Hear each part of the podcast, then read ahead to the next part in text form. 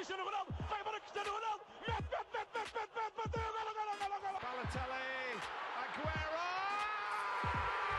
Posse de bola para Portugal, vai Éder, vai Éder, vai Éder, vai Éder, chuta, chuta, chuta!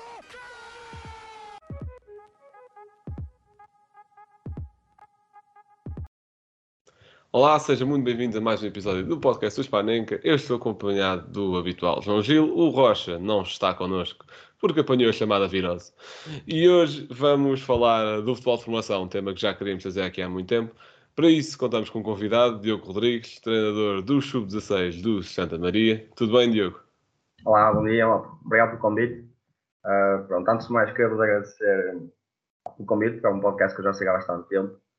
Um, pronto, é a minha estreia em podcast. Está a começar logo aqui no, no Espanhol, que é uma, pá, um orgulho. Muito obrigado. Estreia importante, estreia muito importante. Sem pressão. Bem, Muito obrigado pelas palavras também. Ba- basicamente, eu e o Diogo conhecemos eh, através de uma pessoa em comum, mas eh, também durante a minha ida a Barcelos, aí, aí no verão. E ele disse logo que estava muito predisposto para falar de formação e pronto, e nós não nos esquecemos e cá estamos para, para falar sobre isso. Eh, Diogo, gostaria de abrir, antes de começarmos a falar do, do futebol de formação em si, fala- cada um de nós falar um bocadinho da experiência que tem com o futebol de formação, o que é que já fez, o que é que não fez, eh, começando por ti, que é para as pessoas também terem o contexto de, basicamente, o conhecimento de causa que nós temos. Portanto, conta-nos um bocadinho do teu percurso no futebol de formação. Ok. Uh, pronto, ainda sou, ainda sou bastante novo, ainda tenho um percurso, ainda tenho um percurso muito, muito recente.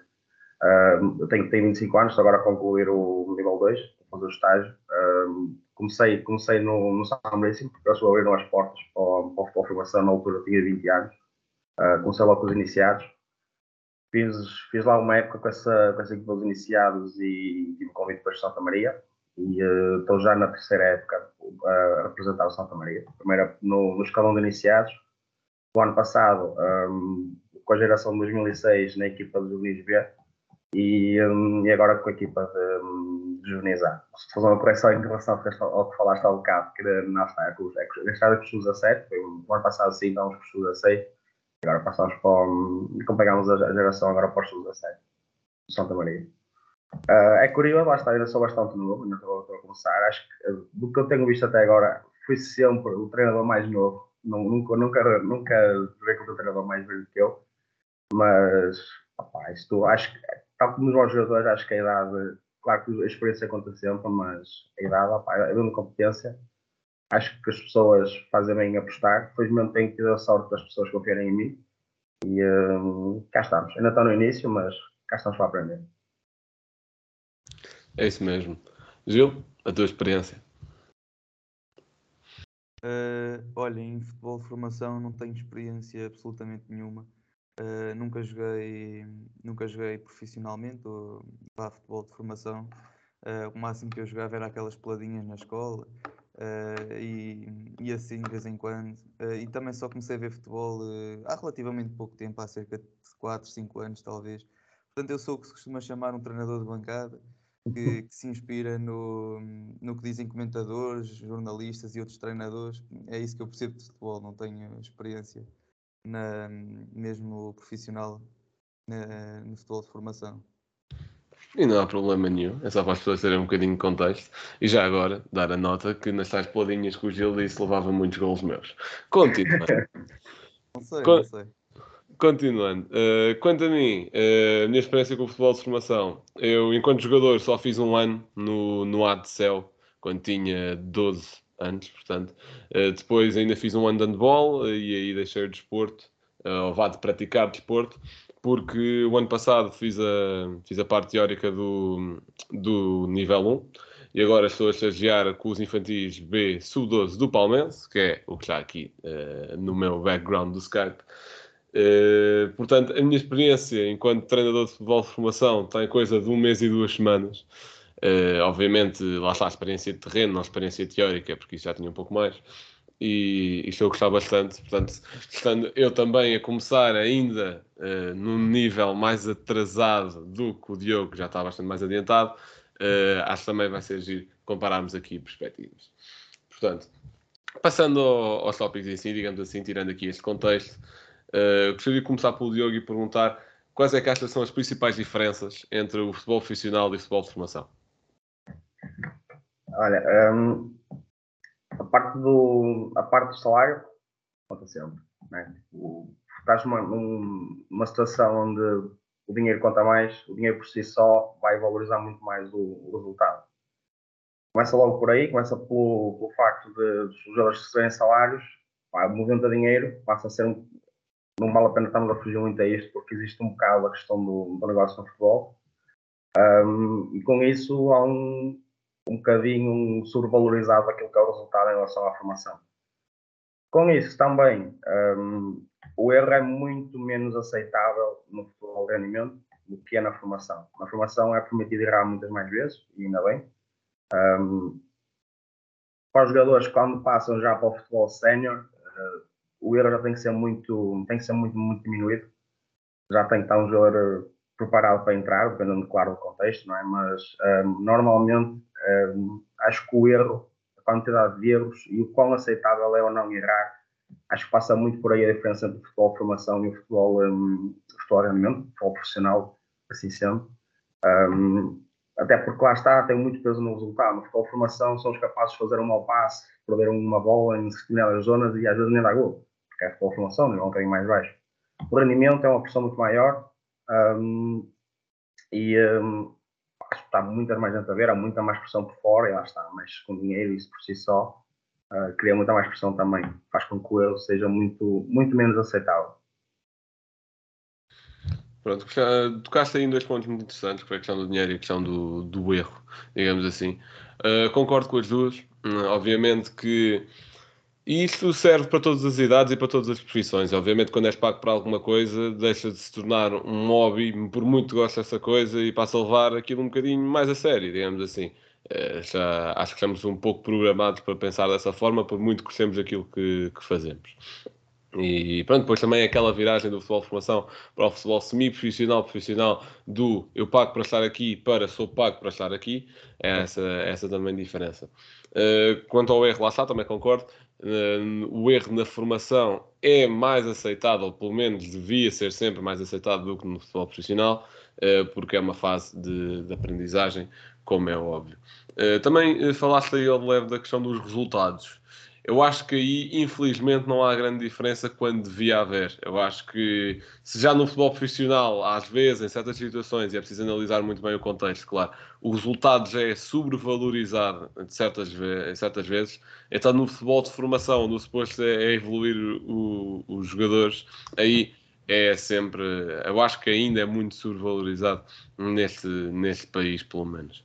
Obviamente que eu não estou a dizer que obviamente, se der para evoluir os jogadores, uh, taticamente, tecnicamente, mentalmente, uh, e ao mesmo tempo criar uma equipa forte, der para lutar por coisas, é claro que sim, criar uma mentalidade vencedora no, nos, nos jogadores, claro que sim, mas acho, mas acho que essa não pode ser, uh, digamos, vá, o mote. Gil, quais é que, que são as principais diferenças de alguém que vê de fora, digamos assim? Uh, certo, a minha ideia é de que no futebol de formação se treina muito mais uh, aspectos uh, mesmo de, de, do jogo de futebol, ou seja, posicionamento, abordagens, passes, a parte técnica também se calhar é muito mais tratada com profundidade, desmarcação, remates. Acho que isso é a grande diferença, porque depois, quando olhamos para o futebol profissional, acho que se treina mais a parte tática, ou seja, colocar as ideias do treinador em, uh, em funcionamento, ou seja, mesmo a parte de hum, como é que se vai jogar, uh, o sistema tático, as nuances entre os jogadores, eu acho que essa parte se trata mais no futebol profissional, até porque o treinador tem as suas próprias ideias, enquanto na parte do futebol de formação é mais uma abordagem de preparar os jogadores para chegarem a um bom nível, a, a um bom nível técnico uh, e bom nível físico a, ao futebol profissional. Penso que seja mais ou menos isso. Sim, é uma, é uma forma de ver a coisa. Eu acho que em traços gerais também concordo com, com essa questão. Uh, de seguida, uh, quais são os principais problemas do futebol de formação ainda existentes em Portugal? Posso começar eu agora. Uh, da minha parte, e do que eu sei, porque lá está, uh, em termos de, de, carreira minha ainda é muito curtinha, Uh, do que eu sei, em primeiro lugar, do, do, da parte do treinador, digamos assim, ou de, ou de coordenadores, mais nesse sentido, se ligar à formação, é que não dá para fazer vida da formação em Portugal ou é muito complicado. De forma a que, obviamente, que o futebol profissional tem uma certa primazia, mas não sei até que ponto é que devia ser assim para isso devia, era preciso aplicar N medidas da federação e das associações, pronto, não vamos entrar por aí agora, mas o facto é que não dá para fazer vida do, de futebol de formação em Portugal, a menos que saibas mexer muito bem e conciliar muito bem uh, as coisas e que sejas muito bom naquilo que fazes. Uh, e se fores muito bom naquilo que fazes, provavelmente vais dar o salto para o futebol profissional e esta questão deixa de se pôr. Uh, Pois, também é um pouco, mas isto se calhar no futebol profissional também existem certas uh, divisões assim mais distritais, digamos assim, não tanto de Liga 3 para cima.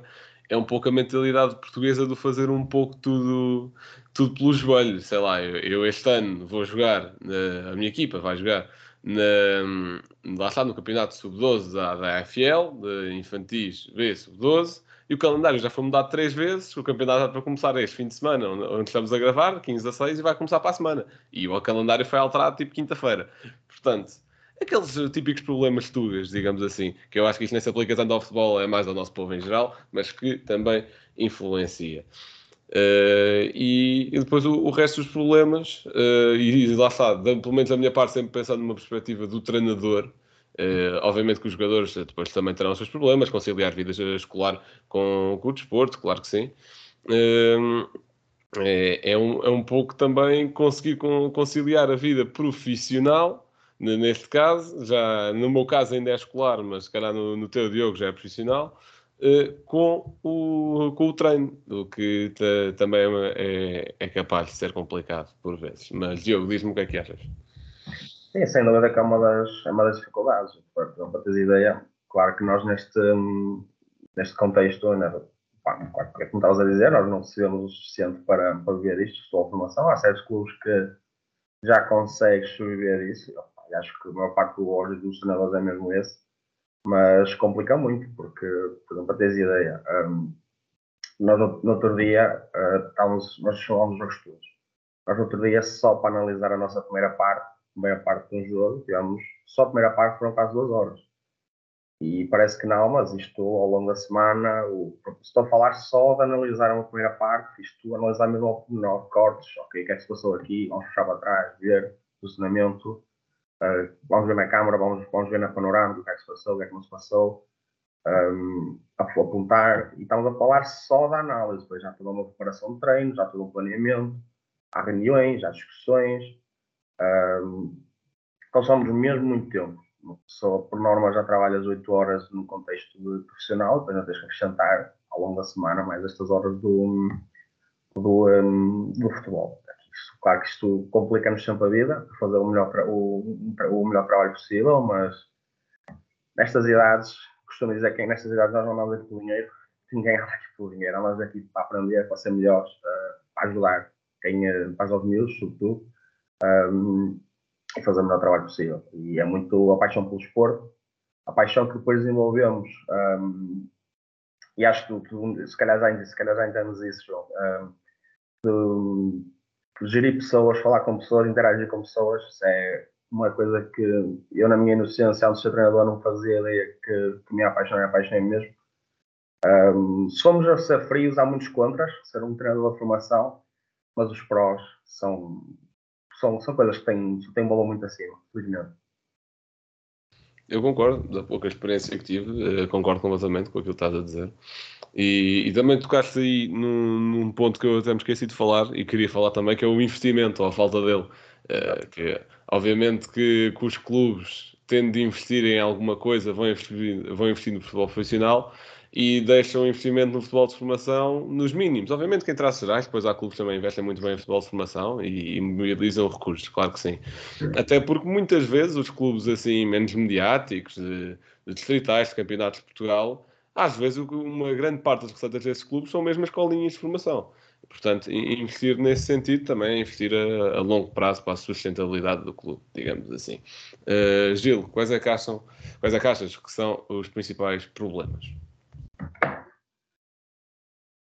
Não, estou bastante em linha com, com o que vocês têm estado a, a dizer, até pegando já nesta última parte que tu disseste da falta de investimento, uh, muitas vezes que acontece uh, ao nível dessa, dessas idades, dessa, desse futebol de formação, acho que vai muito ao encontro com, do que o Diogo já estava a dizer, por exemplo, demorar duas horas para analisar uma primeira parte, se calhar faltava ali mais, mais staff, mais gente que pudesse ajudar e agilizar o processo, que com mais investimento se calhar era possível contratar e arranjar, não é?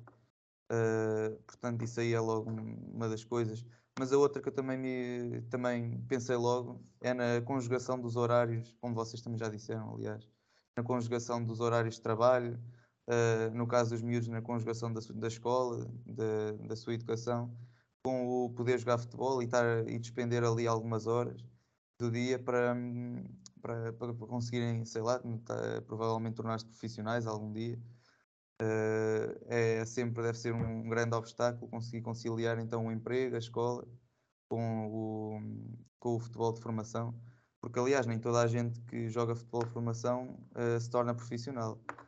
Uh, portanto é logo aí uma, um, uma objeção que deve pesar bastante na, até na própria família, que se calhar não, não quer que os seus filhos despendam tanto tempo na, no próprio futebol, pensando mais na sua educação.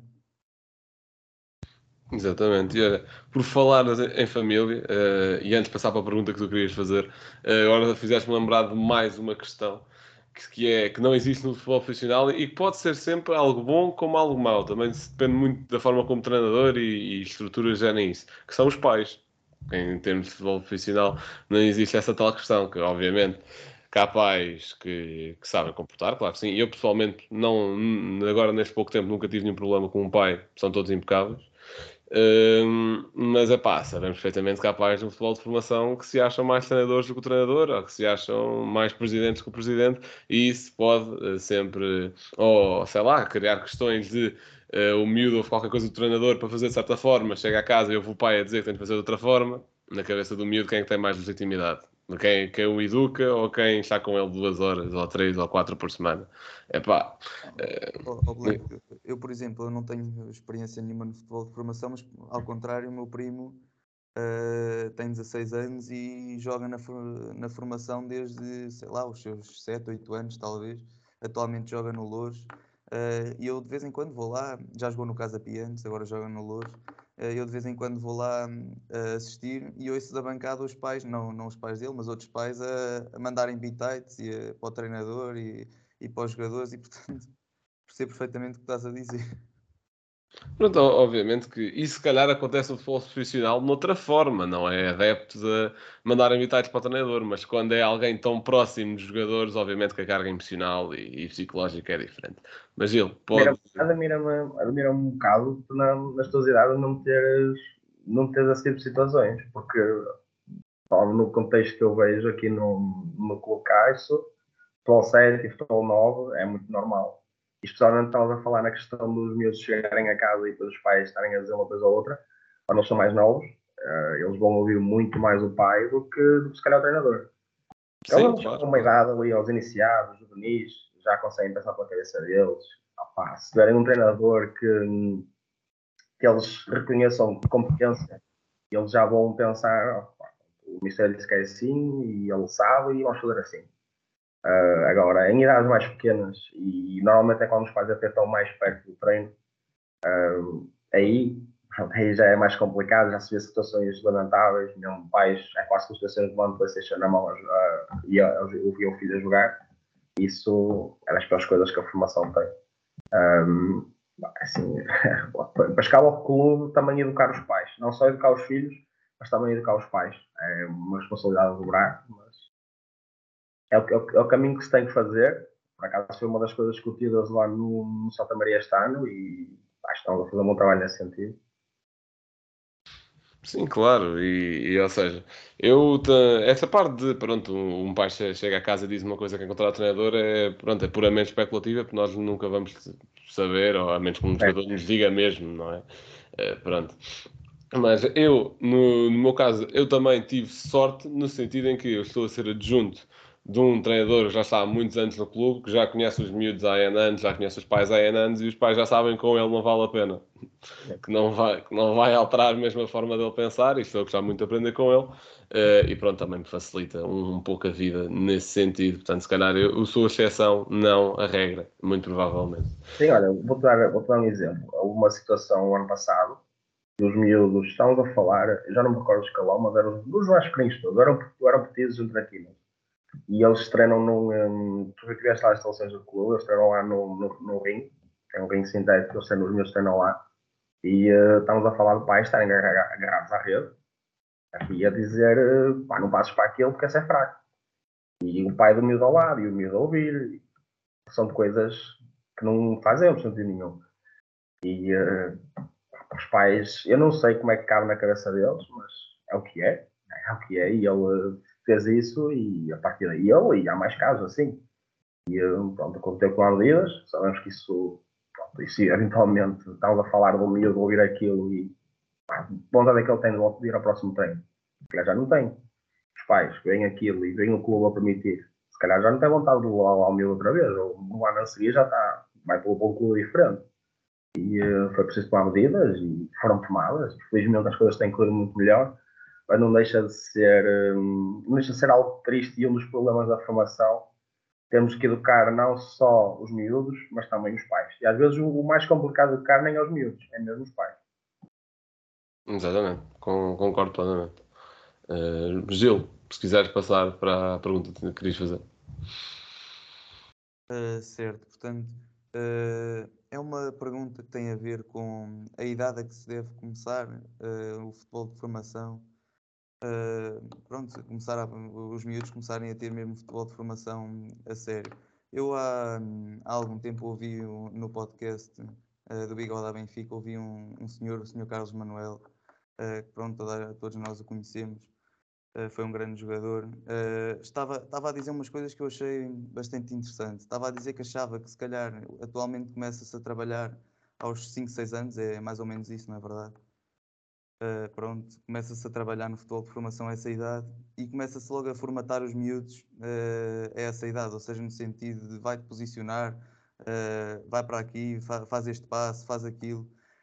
e o senhor Carlos Manuel estava a comentar que na altura dele não, não, era, não era tanto assim, o futebol de formação começava a cerca dos 12 anos, 10, 12 anos, e que até lá ele jogava muito aquele futebol de rua, o, com, com os amigos, uh, um futebol muito mais descontraído e que ele diz que acha que faz falta hoje em dia uh, muito desse futebol, até porque reparamos bem, uh, cada vez há menos jogadores com aquela característica de 10, aquela característica de médio criativo que um, faz passes do estilo, por exemplo, de muitos jogadores brasileiros, tipo Neymar, que, que finta, faz passes. Acho que está cada vez a faltar mais esses, esse, esse tipo de jogador. E será que o facto de começarem tão cedo uh, a formatar os jogadores não, não terá alguma influência? Não seria talvez mais positivo deixá-los até aos 10 anos terem mais a experiência de futebol mais livre, talvez? Sim, uh, para, nós, nós no, no Santa Maria eles começam, tenho ideia que é a partir dos 5, há já, já escolas de formação que os fazem a partir dos, dos 3. Um, mas assim, eu não passei por, essas, por esses escalões da base, é uns, uns arrependimentos que tenho, gostava de ter passado, mas, mas estou de acordo contigo. Acho que era mesmo uma questão de criar ali um contexto mais, mais próximo possível do, do futebol de rua, que hoje em dia tanto, tanta falta nós sentimos dele, um, e meter-nos a jogar. 2 para 2, 3 para 3, 4 para 4, joga, joga, joga, joga, joga. A única parte que eu aceito do, do posicional é para não ser aqueles jogos que a bola vai para um lado e uns minutos todos atrás da bola.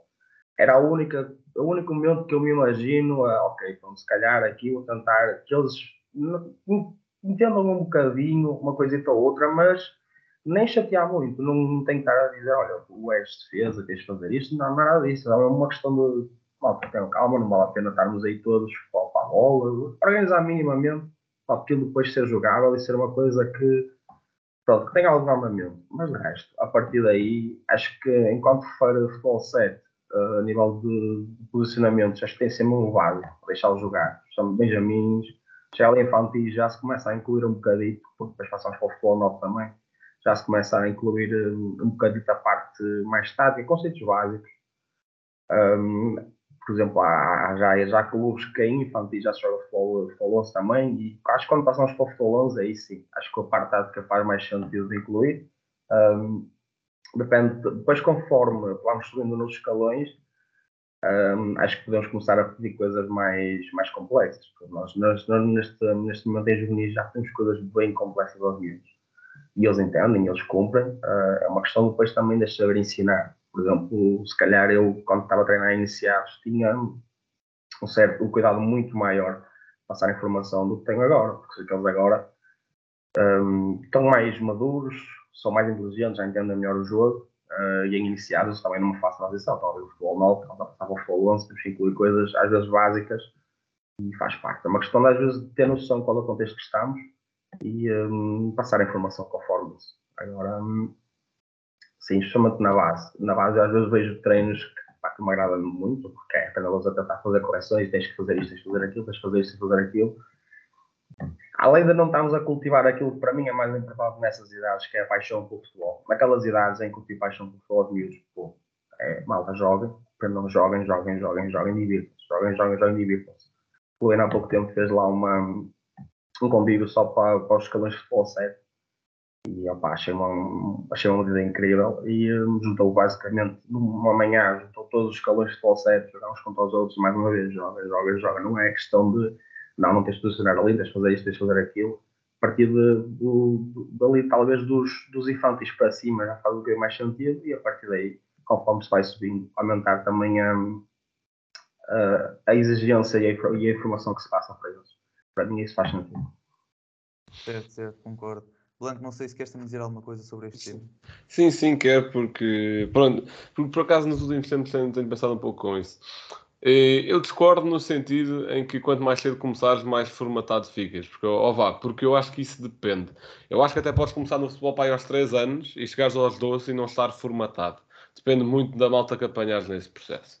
E, e depois isso também tem a ver um pouco com o estilo do treinador.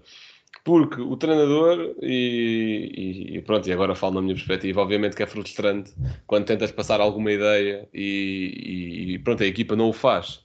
Só que uma coisa que os treinadores têm de perceber, e lá está outra vez, se calhar aprende-se um pouco a mentalidade portuguesa e é um bocadinho mais difícil de entrar, é que os treinadores não controlam tudo. Não dá para controlar tudo. Há jogadores no futebol de formação, há treinadores, aliás, no futebol de formação, que acham que estão a jogar FIFA e que têm de tomar as decisões todas pelos jogadores. É impossível. Mesmo, não dá para estar lá dentro a tomar decisões por eles e e, e, lá está, falaste muito dessa questão do futebol de rua. O futebol de rua era basicamente todos à molhada, vamos todos jogar. O que para cultivar gosto pelo desporto é excelente. Agora, para cultivar uh, aspectos técnicos e, e, lá está, táticos também, mas calhar nessas idades não é tão importante. Para cultivar aspectos técnicos e mentais, é, é pá, deixa um pouco a desejar, porque não sabe bem o que é que se está a treinar. Se calhar está-se a treinar alguém de mazia e algo. Pronto. Eu prefiro treinar sabendo o que está a treinar, fazer, havendo uma evolução controlada. E isso não é obrigatoriamente estar a formatar, lá está, depende do que se faz. Depende muito do. Um jogador vai para cima do outro num treino, por acaso perde a bola. Há treinadores que vão pensar, ok, está a ir num para um, está a tentar forçar alguma coisa e depois podia soltar o último passe que é treino do jogador. Ah, o outro está a pensar, o que é que estás a fazer? Tens de jogar simples, passa para trás. E isso sim é formatar um jogador. E sim, é, e lá está, e pega-se muito neste exemplo que é o mais fácil, é o da finta, do drible, mas pode-se pegar num tipo de exemplo qualquer, pode-se pegar numa tentativa de passe a 50 metros, podia isolar um jogador, falhou o passe, joga simples, qual é que é a necessidade, blá blá muitas vezes os jogadores, que estão especialmente nestas idades em que ainda estão a, a, explorar o jogo, etc., muitas vezes eles inventam e complicam demasiado, como é óbvio. E sim, o, tem, o treinador tem de dizer: é pá, simplifica, não vale a pena estar a tentar isso. Mas quando se reconhece qualidade uh, de leitura de jogo, de técnica, para um miúdo tentar executar algo do outro mundo, é pá, deixa tentar. De, a menos que seja uma final importantíssima, ele seja inventar só por inventar, é pá, deixa-o tentar. Porque aqui o mais importante não é tanto ganhar, é, é, é o aspecto onde o Diogo estava a bater muito, que é cultivar o gosto pelo desporto, sempre. Que, que eu acho que é, que é muito importante. Uh, e, e, o Diogo também falou mais de quando é que se pode incutir esse tal uh, conceito tático com, com mais afinco. Eu concordo, em transição para o futebol 11, também há muita coisa que se pode ir fazendo já no futebol de 7, mais em termos de tática individual, digamos assim, de posicionamento individual. Um, acho que em termos coletivos também se pode fazer muito no futebol de 7 e no futebol de 9, como é óbvio, uh, mas acho que é mais importante no futebol 11. Acho que aí o ganha, acho que antes disso o que ganha jogos é mesmo mentalidade e técnica. Pode ser tática, como é óbvio, mas num menor, numa menor importância, digamos assim. Uh, Deixa-me só interromper daqui. Força, força, força. Eu concordo com o que estás a dizer, mas vou aproveitar para, para acrescentar. Eu acho que, por exemplo, não é aceitável uh, quando chegas ao futebol 11 e um, já, já tive, tive, tive casos assim. Tens miúdos que, que não sabem fazer uma recepção orientada, mas sabem posicionar-se no. Isso é sinal que alguma coisa para trás foi completamente invertida e muitas vezes é invertida em função de resultadismo. O resultadismo, para mim, em grande parte das vezes, é quando o treinador quer ser protagonista e só se importa com ganhar. As duas, uma, ou não é competente o suficiente para ensinar este tipo de coisas, ou então só se importa com ganhar. E pronto, isso depois reflete-se nos miúdos, porque não sabem conceitos básicos que lá está, devem aprender no futebol 11, no, no futebol 7, desculpa. Um, e depois quando chegam ao futebol 11 e já tens que passar para a parte mais tática, curiosamente eles, a maior, a maior parte deles já sabem fazer, estar, como é que tem que posicionar, quando é que tem que fazer, sair da posição ou não, baixar, subir, uh, mas fazer uma recepção orientada não sabem, mas tive, um, tive, um, tive um defesa que, que não sabia defender um para um, em juvenis. Isto são questões que é complicado, tens que aprender isso muito antes. E de repente estás já no contexto ao 11 e tens tudo para aprender ainda, mas é olhar para trás e perceber que alguém, alguém falhou com aquele miúdo. O miúdo não tem culpa nenhuma, alguém falhou com ele. E hum, pronto, infelizmente são coisas que acontecem e faz parte. Quem anda neste ponto faz parte, sabe que os jogadores vêm de contextos diferentes, realidades diferentes, uh, e às vezes é mesmo entender, é mesmo entender a realidade. Estavas a falar aí do, do, do, tipo de feedback que os treinadores dão. Tipo, tive outro miúdo que uma pessoa falava para ele, e atenção, uma das primeiras coisas que eu acho importante de criar, até porque nós damos muito vídeo, vários cortes, mostrar, olha, uh, para a equipa toda, isto esteve mal aqui, aconteceu isto mal e estamos a explicar porquê Primeiro é criar um contexto de malta, o erro é aceitável. É coisa mais aceitável se estão dentro do campo. o erro faz parte do jogo. Eles vão cometer erros todos os jogos. Eu que estou fora vou cometer erros também. Faz parte. Um, agora, o erro, usar o erro como um bocado como um feedback. Ok, fizeste mal aqui, vamos entender porquê e vamos aprender com isso. E criar este contexto. E houve miúdos que chegaram à minha beira eu, na, na primeira vez, eu normalmente dou um feedback super calmo, super relaxado, como estou a falar agora, para não tentar passar uma ideia de de crítica dura ou assim. E tive miúdos que, quando eu dizia alguma coisa, baixavam logo a cabeça. Uma pessoa começa a pensar, ok, que contexto é que este miúdo vem? Ele não era aceitável errar do contexto onde ele estava. E é mais uma coisa que vim, tens de tentar alterar e fazer-los perceber o que eu estava a dizer anteriormente. O erro é aceitável, o erro faz parte. Porque quando eles têm essa pressão sobre o erro, quando eles erram no jogo, a frustração cresce. E a frustração cresce, a parte emocional toma conta dele e o miúdo deixa de existir no jogo. E são pequenas coisas que são muito importantes que devem vir da base, quando digo da base, o futebol 7, futebol 9, que para mim são os escalões mais importantes na formação dos miúdos. Isso deve ir de trás. E eles chegam ao futebol 11 bastante incompletos na, nesse, tipo de, nesse tipo de coisas, infelizmente. Sim, concordo totalmente. Lá está, não, não tenho uma experiência que me permita dizer que já apanhei um desses casos, mas Uh, concordo com o que estás a dizer, e isso é que existe.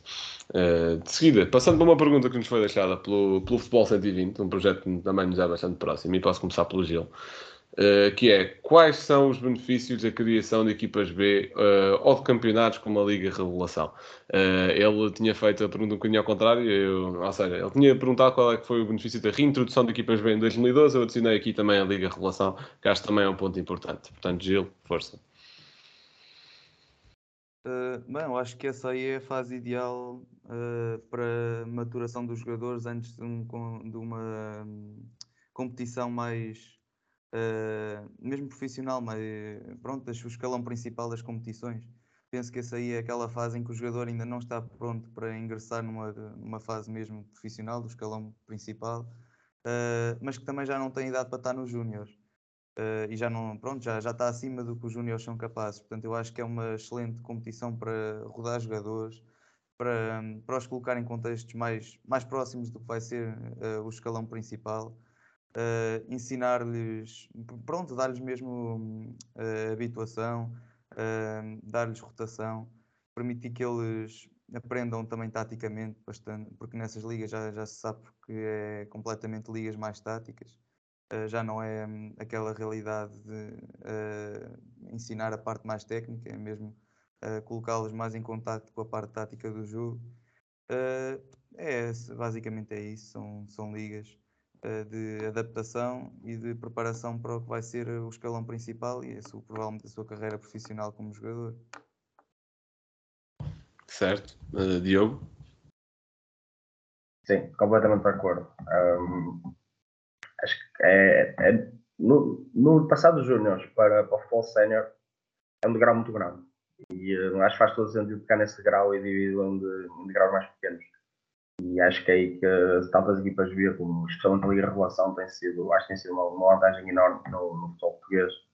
Criar um degrau mais fácil, até porque de júniores para séniores acho que há uma taxa muito grande de, de desistência e uh, é um salto muito grande. Passado um contexto de júnior, e por exemplo, eu falo no contexto que estou, passado um contexto de júnior para sénior, já é um salto grande. E não é que a instituição também não está sequer no campeonato profissional, mas já é um salto grande. E isso retira muito, retira muito sucesso ao jogador que passa dos júniores para séniores. Ter ali um patamar, um patamar pelo meio, o próprio clube já tem, já temos um, temos um escalão sub-23 também um pouco, não é não sendo a relação, como é óbvio, mas um patamar intermédio, acho que é, é fundamental para, um, para os jogadores desenvolverem e conseguir estarem prontos para, um, para o contexto de cena. Felizmente o clube também trabalha muito nesse sentido. No ano passado tivemos, ou foram 4 ou 5 miúdos que começaram a época nas 23 e terminaram a época com os séniores, havendo esse tipo depois de, de contexto criado no clube para esses miúdos terem sucesso é, acho que aí faz todo sentido. Estando as coisas a funcionar tanto na mesma página, acho que os benefícios, os benefícios são enormes. Olha, tu falaste aí, do, digamos, de uma analogia que eu gosto bastante, que é, que é a questão dos degraus. Digamos que começar no futebol, vamos dizer, aos 5 anos e chegar até aos séniores é querer ir de um ponto X que está no rechão e no ponto Y está para ir no quinto andar. Uma linha assim na diagonal. Há esse caminho e depois Uh, pronto, há uns anos havia para aí 2 graus entre esse caminho, o que é dificílimo. Queremos uh, subir, isto agora mesmo fisicamente, imaginando fisicamente, estamos a tentar subir uma escada com 2 graus com esta altura que eu acabei de dizer. Não é possível. Quanto mais partido for esse percurso e quanto mais graus houver, eu acho que melhor. É essa a questão com a introdução de equipas B, é essa a questão com a Liga Revelação, é essa a questão quando se introduziu o futebol 9 para, para lá está a fazer alguma distinção entre o futebol de 7 e o futebol de 11. Portanto, os jogadores já, já estão mais envolvidos para o futebol de, eh, de, do que o futebol de 7. Portanto, podem jogar no campo maior, como ligas maiores. Porém, futebol de 11, se calhar, ainda é um bocadinho puxado. Lá, lá, vamos criar outra coisa. Eu acho muito bem. Eu acho que quanto mais degraus, entre, eh, entre aspas, houver, melhor. Se um jogador conseguir saltar logo 5 ou 6 graus à frente e subir de um escalão para, para, para 3 escalões acima muito rapidamente, só prova que o jogador é incrível e que foi, tem um, dois pares de pés, ou melhor, dois, dois pés abençoados. Uh, e, e é pá. Pronto, é, é, nesse sentido. Eu acho que essa questão de, de dividir e tornar a transição cada vez mais fácil também passa um, um pouco por aí. E, e, agora passando para a última pergunta dos tópicos, assim propriamente ditos, é quais é que achas que são as melhores medidas para criar espírito de equipa no futebol de formação? E eu passo a explicar o porquê da pergunta. Porque no futebol de formação, pelo menos eu, eu sinto isso, e eu sinto que a, que a, equipa onde eu estou tem um bom espírito de equipa. Porém, eu sinto que eles fora do treino, como são muito jovens ainda e não têm independência, fazem poucas coisas juntos. Lá está, a, a ir para os jogos é sempre cada pai a levar, como é óbvio, a sair a mesma coisa. Pronto, às vezes há um ou outro que apanha boleia, mas é raro. Uh, pronto, e depois com a escola também não tem muitas atividades, não tem muito tempo para atividades de fora e quando tem é sempre remotamente, é sempre online, lá está, também são, são gerações novas.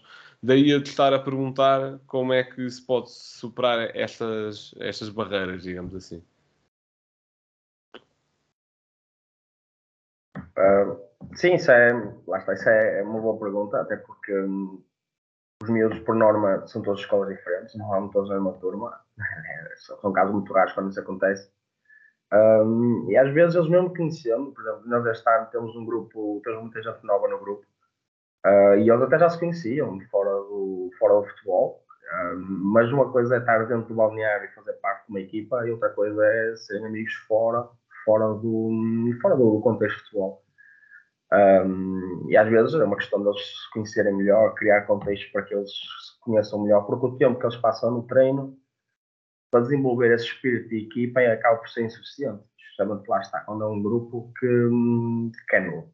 É, tem muita gente nova, muita gente vieram de clubes diferentes, contextos diferentes. Então, quando é assim, convém um, sempre criar. Um, cabe aos treinadores ser criativos, a não ver, criar uh, certas situações, certos contextos onde os miúdos estejam juntos, sem tempo, só para se divertir. Até porque, por exemplo, lá está nós num contexto no nosso contexto já queremos muita seriedade no treino, por muito que eles chegam da escola e passam pouco tempo dentro do balneário, é um tempo importante também. Mas eles passam pouco tempo do balneário, alguns só vão lá mesmo deixar a pasta e bem tem que ir logo para o treino. Uh, e o treino é um contexto sério, não é propriamente um contexto onde, onde se dê para criar assim tantas, tantas relações quanto devia ser, quanto uma equipa profissional tem, que passam, jantam, almoçam e passam muito tempo juntos. Uh, então, é, é criar, criar situações, criar contextos fora uh, do próprio treino, às vezes ao fim de semana, convívios, esse tipo, almoços são coisas fundamentais. Uh, esse tipo de situações para, um, para nos conhecerem melhor, para nós mesmo, nós, os treinadores, conhecerem melhor os miúdos, criar uma relação maior com eles um, e trabalhar em prol desse, desse espírito de grupo. Gil, qual é que é a tua vá, perspectiva pedagógica neste, neste sentido? Uh, não, concordo bastante uh, com o que o Diogo tem estado a dizer e com o que tu também introduziste. Esse tema acho que é uh, o principal, talvez, entrave, o problema do, do futebol de formação. Isso, propostas para, para melhorar isso. Acho que o próprio clube pode, pode fazer também algumas tentativas de aproximar os jogadores, por exemplo, uh, depois, do, depois do treino ou depois de um, de um jogo, combinar um almoço uh, com, os miúdos todos a irem, pronto, para poderem conviver, para terem mais tempo para, para falar e divertirem-se também. Uh, até podem convidar também os pais, não sei, é, isso aí é, se calhar estou a ser um bocado irrealista, mas uh, parece-me. É uma coisa que me lembrei assim, assim de repente, pudesse, pudesse ajudar. E mesmo durante os treinos, penso que o treinador dar 15, eh, 20 minutos para os jogadores, um, por exemplo, jogarem eles por si próprios e, e divertirem-se um pouco, antes ou depois do treino, se calhar antes. Uh, e depois disso o, o, treinador então reúne, reúne os jogadores não é? e começa o treino a sério, pronto, com, com tudo o que lhes quiser dizer e ensinar. Uh, talvez fossem algumas propostas que eu acho que se calhar até seriam execuíveis uh, de se fazerem. Pronto, uh, concordo, concordo com, com a vossa perspectiva e acho que é um tema que dá para pegar de muitas formas, depende muito das equipas técnicas, depende muito dos clubes, depende muito dos pais também, como é óbvio, dos treinadores. E, e, lá está, dá para pegar neste tema de muitas formas e de muitas perspectivas. Passando agora para as rúbricas, e como o Rocha não está cá, vou auto-introduzir o facto que é, que é referente à, à, à, última Youth League, que foi vencida pelo Benfica, um clube português, uh, e o Benfica, quando ganhou, foi o sexto vencedor distinto e o segundo português. O Porto também já tinha vencido. Eu acho que isto passa um bocadinho a ideia errada. E digamos que uh, é importante dizer que Portugal assim fica como o clube, como o, o, o país com mais Youth empatado com a Espanha, que o Barcelona já teve uma e o Real Madrid. Ou melhor, não, o Barcelona tem duas. Portanto, não, Portugal em segundo. Ok. Um, Portanto, isto tudo para dizer, eu acho que isto passa a ideia errada de que o futebol de formação em Portugal é espetacular. Uh, o que não é, tem muitas coisas boas, mas também tem muitas coisas más. E obviamente que os únicos clubes que dá para lutar nestas bandas, neste momento, é, de lutar por Youth Leagues, eu acho que até são só mesmo Porto e Benfica. Aliás, neste momento, se calhar, só o Benfica. O Sporting está a batalhar para também chegar lá. O Sporting sempre teve uma ótima formação, mas em termos de Youth League, chegou, a, chegou aos quartos do ano passado e acho que foi a primeira vez, se não me engano. Uh, Youth League também é uma competição relativamente recente, acho que 2015, por aí. Uh, e, lá está, eu não quero que isto passe a ideia que, que, o futebol forma, que o futebol de formação em Portugal está tudo errado e devia uh, ser, ser algo totalmente do, do zero e reconstruído. Não, claro que não, mas acho que isto também passa a ideia que é tudo que é, lá está, que é tudo arco-íris e unicórnios e não é. É, pronto, é, é, só isso que eu queria trazer. Uh, Gil, a tua declaração de semanal. Uh, certo, eu vou buscar aqui uma frase que ontem o treinador do, do Caldas disse após o jogo com o Benfica, uh, que foi hoje ganhou o Benfica, mas isto foi o futebol no seu estado mais puro. E eu queria aproveitar esta declaração para enaltecer o que fez ontem o Caldas uh, contra, contra o Benfica. Não só o Caldas a equipa, mas o Caldas adeptos uh, que, que, encheram o seu estádio. Uh, foi uma autêntica festa da taça, como muitos têm, normalmente dizem. Aliás, nós todos temos, a, temos essa expressão a utilizar no, nos jogos de taça, porque foi realmente uma festa. O Caldas deu tudo, foi uma equipa organizada, uma equipa com pressão alta, uma equipa terceira divisão, atenção, que, que, se bateu perfeitamente bem com o Benfica, uma equipa que não fez antijogo nunca. Uh, isto, se calhar, é uma coisa que cria muita inveja nas equipas de Primeira Liga, em muitas delas. Uh, portanto, é enaltecer o, o trabalho. Uh, tu, deram tudo, jogaram bem e, acima de tudo, o ambiente foi, foi espetacular lá, de certeza, no estádio. e já não foi a primeira equipa quase que eliminando um grande. O Marítimo ontem também foi eliminado. portanto, isto aqui é para dizer que na taça tudo pode acontecer e as equipas ditas mais pequenas uh, podem e devem uh, esforçar-se ao máximo nesta competição. Pronto, uh, concordo, como é óbvio, foi, foi um espetáculo a taça ontem, foi uma bela exibição do Caldas, a fazer inveja, lá está, equipas de Primeira Liga, por ter jogado com a identidade, a pressionar a equipa que está em primeiro na, no campeonato, a pressionar quase na grande área do Benfica, ou muitas vezes na grande área do Benfica, eu acho que, que isso mostra muita identidade e que um treinador não, não, não deve abdicar das suas ideias quando a jogar com um adversário de, mais forte. Claramente aqui era mais forte. Uh, obviamente, adaptar-se sempre, e acho que isso é uma chave, uh, ou melhor, uma palavra-chave nos treinadores, é adaptar, é adaptação, mas não abdicando da, da sua identidade. Uh, e com isso, resta agradecer ao Diogo por ter vindo aqui falar connosco, uh, gostámos muito. Uh, Diogo, não sei se queres uh, utilizar aqui este espaço para promover alguma coisa que estejas envolvido, não sei. Não, queria só, queria só aproveitar para, mais uma vez, para agradecer o vosso convite. É sempre um gosto falar futebol e ainda mais futebol formação. Um, pá, gostei muito, gostei muito da, da conversa e pá, mesmo assim acho que fica muita coisa por falar. É daqueles temas para uma pessoa que ficava aqui horas e horas por falar. Um, vou pegar um bocadinho também no que disse, no que disse o Gil e enaltecer o, o que fez o Caldas ontem, porque foi, pá, foi uma coisa incrível. O Caldas, Caldas Clube, Caldas Cidade, foi uma coisa, foi, muito, foi incrível mesmo. Uh, acho que para mim, além do PSG, foi, o, foi quem mais criou dificuldades ao Benfica este ano. Um, isso mostra muito, às vezes, pela coragem, coragem e um, a estratégia que eles colocaram, que faz parte do jogo e ficaram mesmo muito bem coragem acima de tudo. Coragem, a coragem de querer ser o Caldas. Acho que foi aquilo que, que mais representou o clube e acho que quem foi ao estádio, quem esteve em casa a ver e é adepto do Caldas sentiu-se super bem representado. E quem é caldense há, que ter, de ter um orgulho enorme no, no que viu ontem. Pronto, mais uma vez agradecemos aqui a tua presença, concordar com o que acabaste de dizer, como é óbvio. Um, Quantas coisas para dizer aí à malta. Eh, as votações para o prémio Pods vão acabar hoje, portanto, amanhã, quando tiverem a ouvir, já, já não vale a pena. Mas obrigado a toda a gente que votou. Vamos ver como é que isso corre eh, em novembro. Eh, de resto, é seguir-nos nas plataformas habituais, já sabem, subscreverem a newsletter também. Uh, texto todos os sábados, mínimo.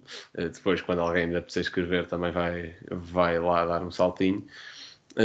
E pronto, é isso. Muito obrigado por terem ouvido. Agradecer mais uma vez ao Diogo e até à próxima.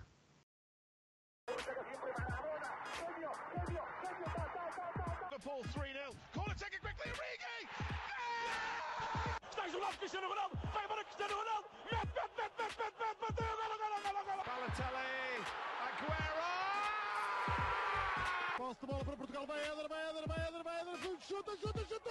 chuta!